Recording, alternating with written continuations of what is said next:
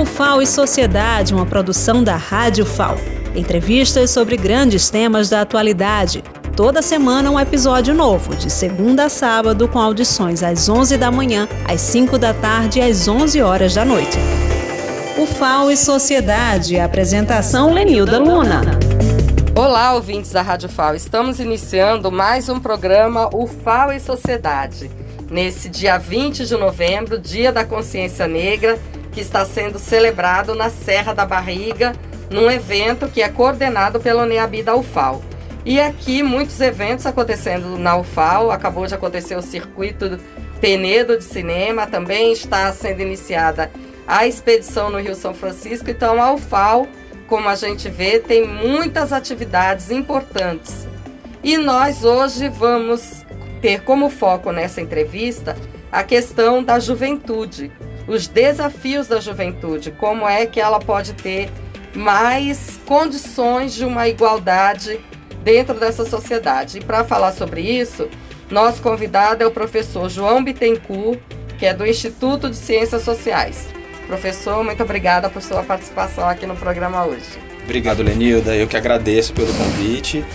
É, é, sempre uma grande oportunidade, né, a gente poder falar um pouco das nossas pesquisas e do trabalho que a gente vem desenvolvendo, né, no estado de Alagoas, né, de uma maneira mais geral, assim.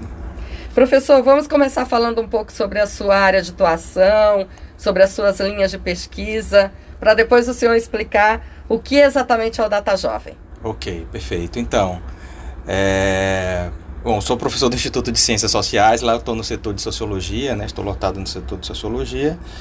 E há mais de 15 anos né, que eu tenho dedicado né, a, as minhas pesquisas ao fenômeno da juventude. Né? Eu diria que Sociologia da Juventude é o meu carro-chefe, mas além de trabalhar com o tema da juventude, eu também é, trabalho com Sociologia Urbana e também com Sociologia do Corpo e das Emoções. E essa pesquisa que o senhor está coordenando, a Data Jovem, como é que ela está se desenvolvendo? Qual o objetivo? Bom, antes de falar do objetivo, eu vou contextualizar um pouquinho é, do, das parcerias, né? Enfim, como é que a gente iniciou, né? Como é que chegou até mim uh, essa proposta de desenvolver esse projeto, né? É, o Data Jovem, né? É uma, uma pesquisa assim que já eu já venho pensando assim há muito tempo, né? É um, um sonho antigo, um desejo antigo, em, em virtude, né? Assim, justamente pelo fato de a gente ter pouquíssimos dados sobre juventudes do estado de Alagoas. Né?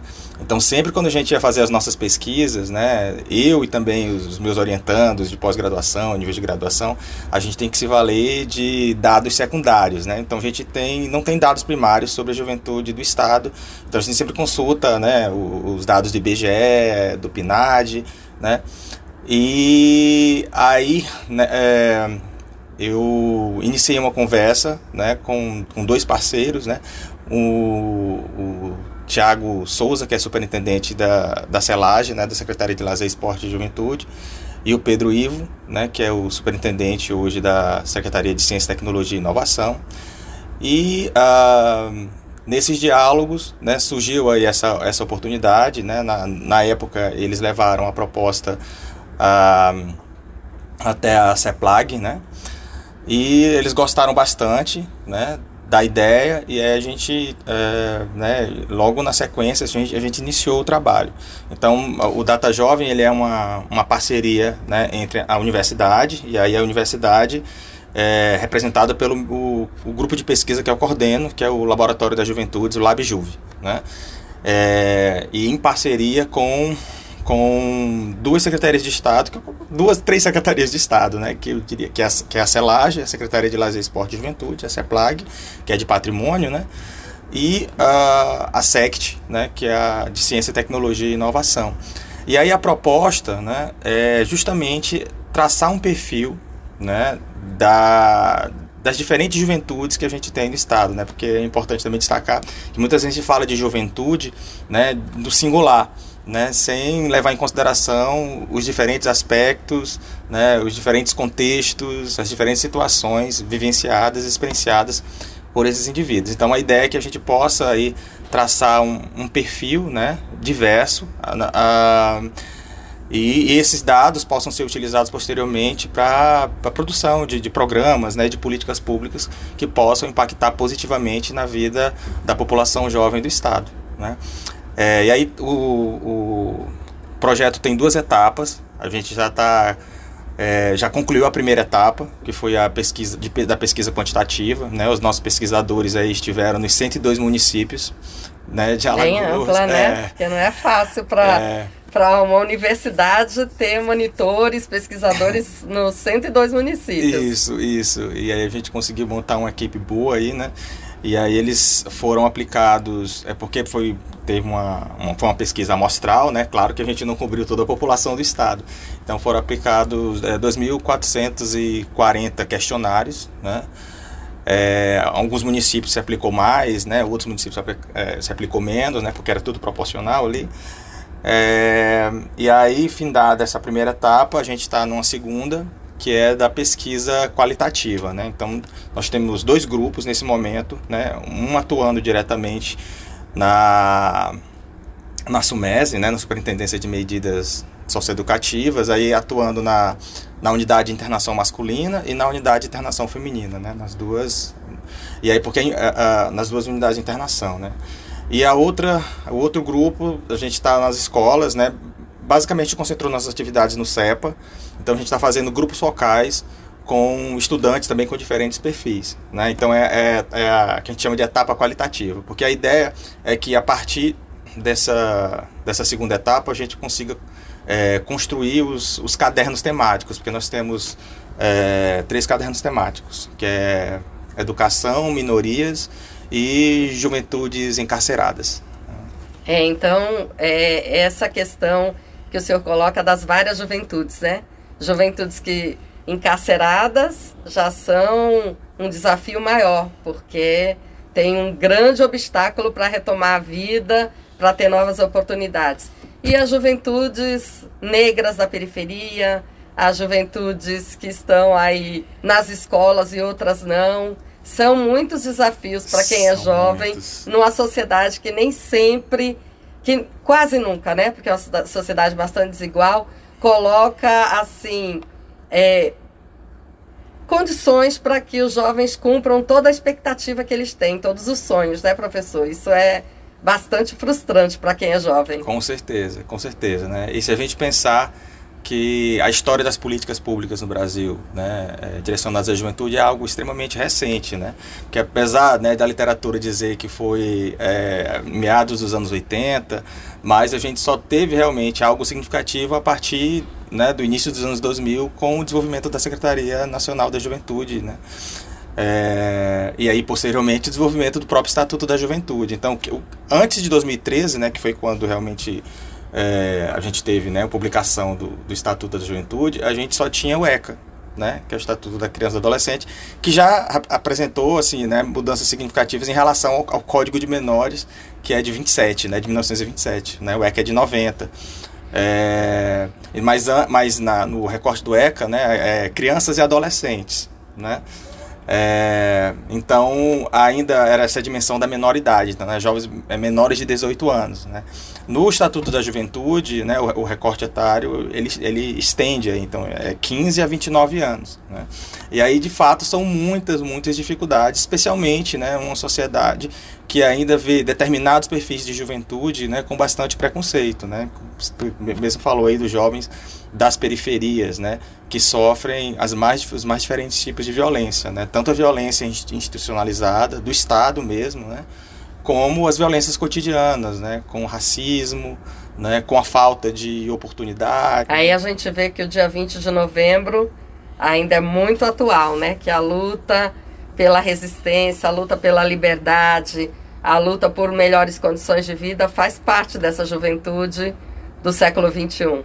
Com ainda. certeza, com certeza. E a juventude está se reinventando também, né? Eu acho que buscando também outros espaços de luta, novas formas de, de atuação também, né? Eu acho que tem algo assim bastante é, interessante assim dos últimos dos últimos anos, né? Que é, é esse esse protagonismo, né? Do, da juventude em relação a, né, a, as lutas políticas, né? A, confrontando um pouco desses modelos mais tradicionais que a gente tem de fazer política que a gente conhece, né, que são claro que são importantes, né, que são os partidos políticos, os movimentos sociais mais, mais tradicionais, mas buscando também, né, uma outras formas como coletivos culturais, né, sei lá, produção de saraus, né, então isso é, é realmente algo bem, bem bacana assim, que a gente tem podido perceber, né.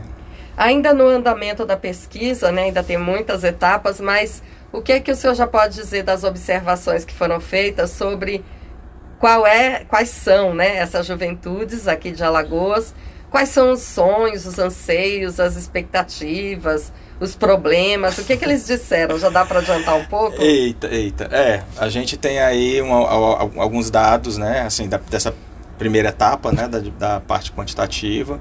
Então, a, o nosso questionário ele foi feito né, tendo como referência o Estatuto da Juventude.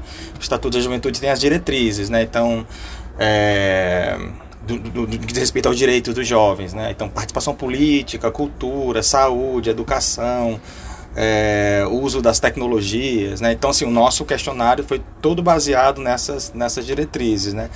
Então, os desafios do, da juventude do estado de Alagoas são muito parecidos com os desafios né, das juventudes em outros estados também, né? do ponto de vista realmente é, da mobilidade, né? especialmente jovens que vivem é, na região, na zona rural, né? por exemplo, a dificuldade de, de deslocamento, a carência de, de equipamentos públicos de lazer, né? É, a carência de equipamentos culturais, né? É, dentre outros, né? Dentre outros aspectos, né? Então, assim, sempre o, quando a gente é, vai olhar as pesquisas, né, que buscam traçar perfis nos diferentes estados, a gente vai encontrar é, resultados muito, muito parecidos, né? Porque a, a, a, a referência vai ser sempre a, as, as dificuldades materiais, de ordem material, né? Claro que também as outras, né, de gênero, então a gente consegue perceber é, algumas nuances, algumas diferenças, né, como as mulheres jovens, por exemplo, é, nos dados, né, elas, é, elas são muito mais é, carentes, né, é, do que os, do que os, os homens jovens, por exemplo, né, e ela não somente assim do ponto de vista do acesso, né, mas também uh, né, do, do, acesso aos diferentes serviços, né? É, mas também do ponto de vista de, de percepções, assim, né? É, por exemplo, tem uma pergunta no, no nosso questionário sobre é, perspectiva de futuro, né? Então, a gente, as mulheres, por exemplo, elas têm uma, têm uma tendência, né, a perceber esse futuro muito mais difícil, né? Porque aí a gente construiu uma escala de ruim até ótimo, né? Então é, é, é, uma, é uma pergunta muito mais para a gente ver percepções. E aí as, as mulheres jovens, elas, elas é, apresentaram muito mais, assim, uma percepção muito mais negativa em relação ao futuro do que os homens jovens. E aí, claro que a gente tem feito, né, sempre cruzando os dados, né? Então, porque quando gente, não é somente homens, mulheres jovens. Então, assim, são homens, né, e mulheres é, negros e, é, e negras, é, moradores de zona rural, moradores da cidade, é, que, que assim, com, diferentes, com as diferentes perspectivas, né, para a gente justamente entender que aí a gente precisa entender essa, essa, essa diferença né, a partir desses diferentes marcadores né, que, que constroem as diferentes percepções dos jovens. Né. Assim, professor, por exemplo, é, ter como perspectiva cursar o ensino superior ainda é um sonho distante para uma boa parte dessa, dessas juventudes, assim, principalmente para as mulheres jovens, pensar em poder dedicar, porque é um tempo dedicado para muita gente que precisa estar tá no mercado de trabalho bastante cedo para garantir a sobrevivência da família. Tem o Enem, que é uma maratona, nem todo mundo pode despender tanta energia para ficar o domingo inteiro quase, né? Sim. Fazendo prova. Então, tudo isso dificulta ainda bastante visualizar a universidade como uma possibilidade? Sim, sim, ainda é uma questão, né? Bastante, é, bastante significativa, né? Chega um momento da vida que as pessoas precisam fazer escolhas, né? E certamente aqueles indivíduos que estão posicionados, é, né? Numa, numa, numa condição, né? É, de pobreza, de extrema pobreza, certamente ele vai ter muito mais dificuldade né, de acessar é, a universidade. Por isso que é tão importante as políticas né, de permanência do estudante na universidade. Né? Mas aí, é, assim, para além dessa dimensão material, que é extremamente importante também, o que a gente tem percebido é um certo é, desinteresse. E aí não estou falando somente da juventude do estado de Alagoas, né? mas uma, um certo desencantamento, desinteresse do jovem com o, o ensino superior. Né? E aí é extremamente é, paradoxal, né? porque ao, ao mesmo é, é como se eles entendessem né, que a universidade é uma espécie de investimento a médio e longo prazo. Então eu quero algo que seja muito mais é, que possa me dar um retorno é, muito mais rápido, né? E aí, aí a gente também tem percebido, né, é, a gente tem visto aí também o aumento das outras profissões, né, nesse, nesse contexto mais contemporâneo, né, muita gente querendo ser influencer, é verdade, né, querendo né? trabalhar com mídias sociais, e a gente tem também outras profissões e aí que têm sido bastante estimuladas, né, como o, a, a, esse mundo das, do universo das tecnologias, né, de trabalhar com com, com programador, com desenvolvimento de software, né, então também tem. E aí muitos desses jovens é, eles acabam desenvolvendo também essas habilidades, essas expertises, sem necessariamente acessar um ensino superior. Então se constrói uma ideia que o ensino superior, né, é, não é tão importante assim porque ele conseguiu, é, sei lá, ter um bom salário é, com um curso que ele fez, né, sei lá, de um ano, dois anos, né. Então tem todas essas questões, assim, é por isso que não dá nem para a gente cravar realmente é, de, assim, de uma maneira de uma maneira mais generalizante, né, de que o jovem ele assim ou perdeu o interesse, né, completamente em relação à, à universidade ou uh, se essas dificuldades, né, que você mesmo colocou aí são é, obstáculos para todos os jovens, né? Então acho que tem, tem muitas nuances nas, nas questões relacionadas ao fenômeno da juventude. Né? Professor, eu não sei se esse paralelo é válido, mas às vezes eu vejo essa questão do influencer como era jogador de futebol antigamente, né? Como tem alguns casos de sucesso, de riqueza, então as pessoas acreditam que é possível, mas a gente deixa de observar a quantidade de meninos que foram para tentar uma, uma carreira no futebol e ganharam pouco e ficaram no esquecimento, na invisibilidade. Influencer, assim, é uma coisa que dá certo em um outro caso, né? Não é uma Sim. meta de vida, eu creio. Com certeza, com certeza. E aí eu acho que tem um outro aspecto que eu acho que é bem importante salientar, né? Que é há aí no, nos últimos, nas últimas décadas, né? Uma, uma difusão, assim, é, desse discurso né, do, do empreendedorismo, mas no sentido assim de, de cada vez mais é, você estimula o jovem, na verdade é uma bandeira aí, né, que muitos gestores né, têm abraçado, têm agarrado, né, que é a ideia de estimular o jovem ao empreendedorismo. O empreendedorismo não é necessariamente algo ruim, mas ele pode se tornar nocivo quando é, é, ele, ele tem uma percepção é, limitada, né? É, é, por exemplo, né, o fato dos indivíduos dizerem assim, né, que, que é, cada um é responsável por sua trajetória. Né? Então, essa coisa de desabonar, por exemplo, o Estado, de, de construir políticas, porque é, tudo depende do indivíduo, né? dele correr atrás dos sonhos deles, né? dele fazer valer é, tudo né? a, a, aquilo que ele almeja, né? aquilo que ele deseja. Então, isso é, é bastante difícil, perigoso, né, muito professor? perigoso. Terrível, né? porque não é à toa que a gente vê tantos jovens adoecendo. É como se dissesse para eles: olha, se você não deu certo, a culpa é sua. Sim. Nem é do Estado, nem é da falta de expectativa. É porque Com você certeza. não serve para influência, você não serve para jogador de futebol. Com certeza. Então você é que não tem talento. É. Isso é terrível, porque ninguém tem que nascer assim com essa, essa responsabilidade não. de fazer dar certo a sua vida sozinho, Não dentro mesmo. de uma sociedade que é coletiva. E é extremamente desigual, né? É. Extremamente desigual. Como é que você vai é, é, é, né, do, a, estimular, né, vamos dizer assim, o empreendedorismo, né? E, e esperar né, um retorno gratificante de pessoas que estão posicionadas em lugares posicionados né, em lugares sociais distintos. Então, aquele é, jovem né, que teve toda uma base, teve todo um suporte da família, teve condições materiais que permitiram ele empreender realmente com, né, com qualidade, obter sucesso, e aquele indivíduo jovem né, da periferia, é, enfim, que sempre viveu com muita dificuldade. Então é um discurso que é extremamente perverso, né? E aí essa ideia do tipo de construir é, a, a, culpa, né? Então se você realmente não se, se não deu certo o seu empreendimento é porque realmente você não é um bom empreendedor, né? Então assim é um tipo de, de, de narrativa, né? Que também, né? Sobre alguns aspectos tem impactado a, o, o processo de escolhas dos jovens pela universidade, né?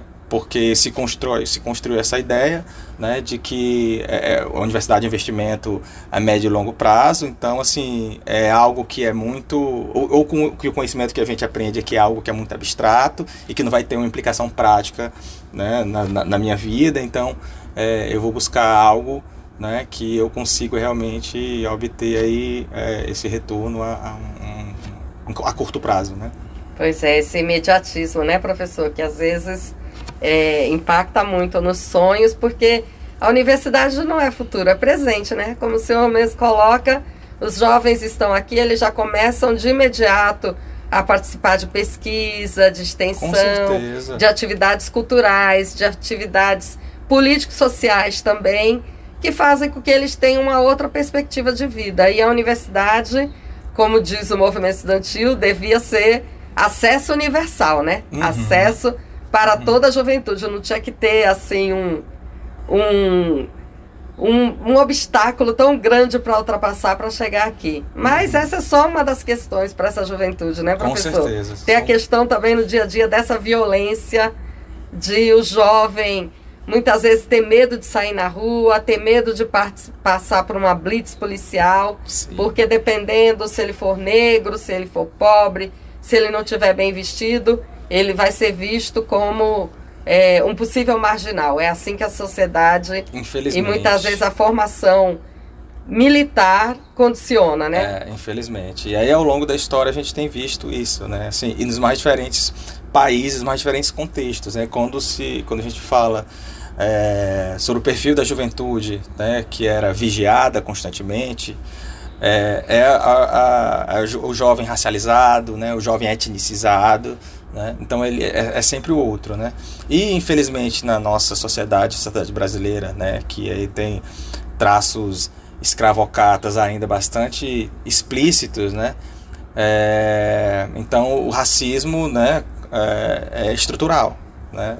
Então o racismo ele está presente e disseminado por todo o tecido social e as instituições reproduzem esse racismo, né? É, mas aí você não, não, não publiciza, né? Então você para o jovem, né, a jovem negra na, na jovem negra, jovem negra na, na rua, né? É, para ver se tem drogas, né? Ou muitas vezes é, para o jovem e diz que você confundiu com outro, com outro jovem que era parecido com ele, que tem a mesma cor, que tem o mesmo cabelo, né? E aí a a instituição né, diz que não foi racismo, que faz parte do modus operandi da polícia né, e que poderia ser outro qualquer outro jovem com, com outro perfil. Né? Então realmente é uma realidade. E aí que é uma realidade né, que é vivenciada de, de maneira realmente é, mais intensa pelo jovem negro, né, especialmente morador, morador da periferia, né? Não que os jovens negros também moradores privilegiados, né, vamos dizer assim, das camadas médias e altas, que eles também, é, não é que eles não sofrem, é claro que eles sofrem racismo também, né, em outros lugares, assim, às vezes estão em lugares e como a gente tem casos assim de pessoas que são paradas em aeroportos e dizem, ah, você tem certeza que você está na, que você tá na, na, fila certa, né, uhum. é como se duvidasse, né, de que a pessoa tem condições, né, pelo fato dela ser negra, né, e, está é, usufruindo de um determinado serviço. Mas, de fato, né, porque é, é por isso que classe e raça, né, esses, essas duas, esses dois marcadores aí, são tão é, definidores né, na vida dos indivíduos. Né? É, tanto do ponto de vista da percepção de quem vê de fora, como do, da, da, da, percepção dos próprios agentes sobre as suas experiências. Né? E esses indivíduos, eles, é, esses, esses, jovens, né, eles vão construindo também estratégias para lidar com esse racismo né, cotidiano, institucionalizado. Né? Então, é, por exemplo, para entrar em supermercados, em shoppings, sabe? Então, assim, eles tentam é, fazer que as pessoas, que, sei lá, que as mãos deles estejam sempre à, à, à vista. Isso é terrível, né, né professor? A pessoa já se sentir culpada, já se sentir um alvo é, é no cotidiano triste. é muito muito é, é terrível. É, e é essa, então assim, e, e, e muitos muitos pais, né, uh, cada vez mais, né, é, né, pais e mães negros têm é, trabalhado isso com os filhos, né, com as crianças desde cedo, né, de ensinar para eles, sabe, de, é, de, de do, do, que pode fazer, do que não pode fazer em determinadas situações, né, é, é muito triste, né, da gente pensar que na nossa sociedade, que, que é, é, vista, né, pelo menos pelo lado de fora, como uma sociedade multirracial, uma sociedade diversa, acolhedora, né, e que uh, resguarda tanta violência né, a essa população. Né. Professor, é, e todo esse perfil que está sendo construído, com todas essas dificuldades, esses desafios que o senhor colocou aqui, é, depois o senhor disse que vão, vão constituir cadernos, e esses cadernos vão ser tipo um retorno não só para o Estado, mas para a sociedade. sociedade. Isso, isso. As pessoas vão poder ler esses dados, se perceber, se identificar ali com aquele perfil e depois começar a pensar como atuar nisso aqui, como fazer, né? Isso. A ideia é que a gente possa são é um grande relatório, que a gente está fazendo dois relatórios, mas na verdade é um grande relatório, né? É, um que vai ser embasado nesses primeiros, nessa primeira etapa né, do, da, da pesquisa quantitativa, é, e o segundo, que vai ter como referência é, os discursos, as narrativas dos jovens extraídos a partir dessas imersões né, lá no, no, nas unidades de internação masculina e feminina e nas escolas também, né, porque aí é importante a gente destacar que eu acho que é o diferencial também que é muitas das pesquisas que são feitas, né, que buscam traçar esses perfis, elas são mais baseadas em dados quantitativos, que são importantes, né, trazem indicadores né, é, que, pode, que, que, que podem ajudar né, na construção dessas políticas, mas aí a gente é, quis ir um pouco mais além.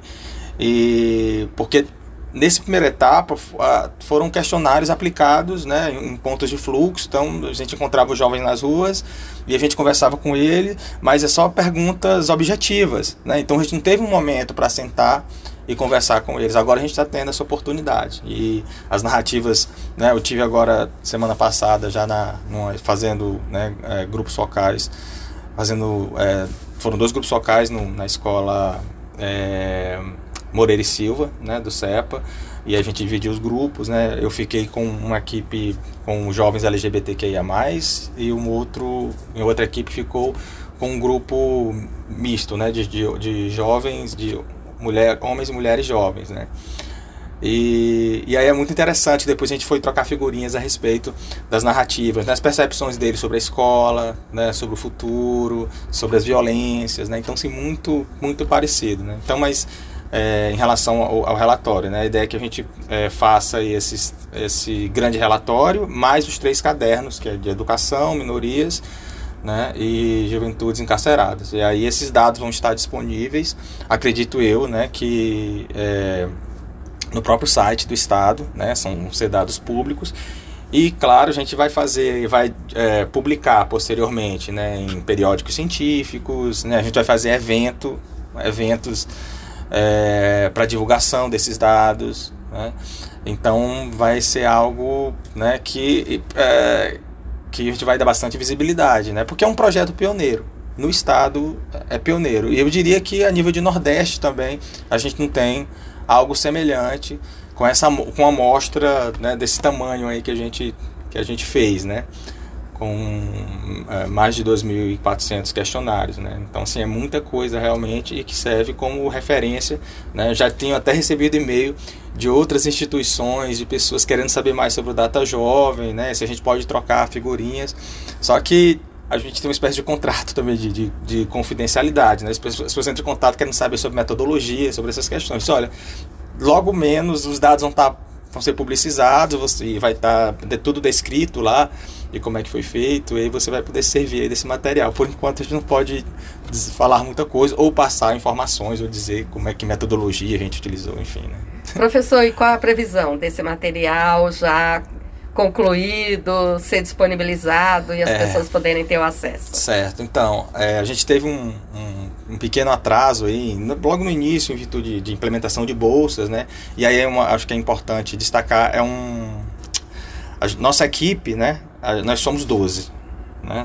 É, e aí tem, nós temos é, quatro coordenadores, né? Eu sou coordenador geral do Data Jovem e a gente tem os coordenadores temáticos, né? Tem professor Fernando Jesus Rodrigues, que é meu colega no ICS, que está na coordenação do Caderno de Juventudes Encarceradas, o professor Júlio Gaudêncio, que é também é, do ICS, do setor de Ciência Política, que ele está com o Caderno de Educação, e a professora Marina Saraiva, que é do Centro de Educação, que está com o Caderno de, de Minorias. Né? Então a gente tem a equipe dessa equipe, esses essa equipe de professores e tem outros né, é, pesquisadores aí com diferentes níveis. A gente tem doutorandos, tem mestrandos, tem graduandos. Né? Então é, é uma pesquisa que é feita por jovens também. É interessante, importante destacar isso, né? Que tem vários, né, alguns já pensando nesse recorte etário, né, dos 15 a 29 anos. Alguns já saíram dos 29 anos, mas a gente tem ali né, um grupo que se, se mantém ainda nessa, nessa etapa. E todos são, são né, a grande maioria são estudantes da UFAL. São estudantes né, do curso de Ciências Sociais. E a gente tem é, tanto da graduação como do mestrado, né, mestrado em, em, em Sociologia. E aí a gente tem também é, pessoas que, né, que já foram egressos nossos, mas que hoje, por exemplo, estão fazendo doutorado na Federal da, da Paraíba, né, por exemplo.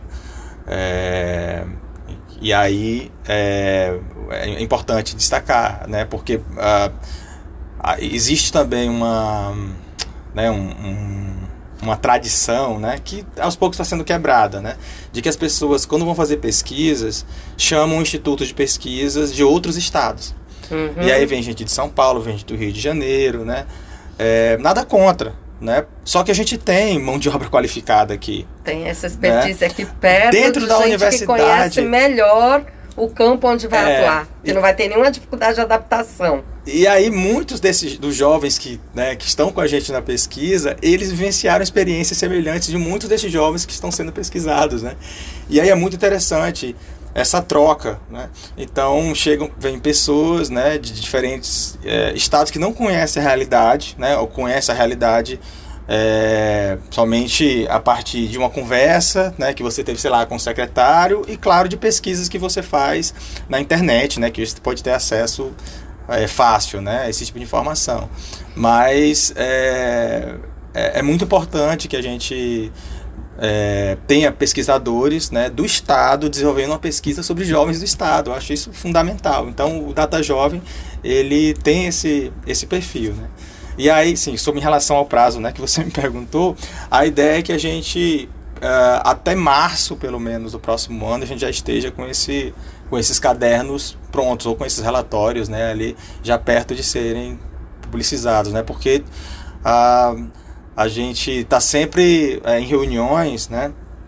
É, porque a gente está no momento de análise, né? Porque tem o dado bruto e aí a gente vai fazer todos os cruzamentos possíveis, né? E aí também vai construir um texto analítico sobre né, os dados que estão ali, né? Porque o dado por si ele é, um, é uma informação bruta, né? Ele precisa de um olhar diferenciado.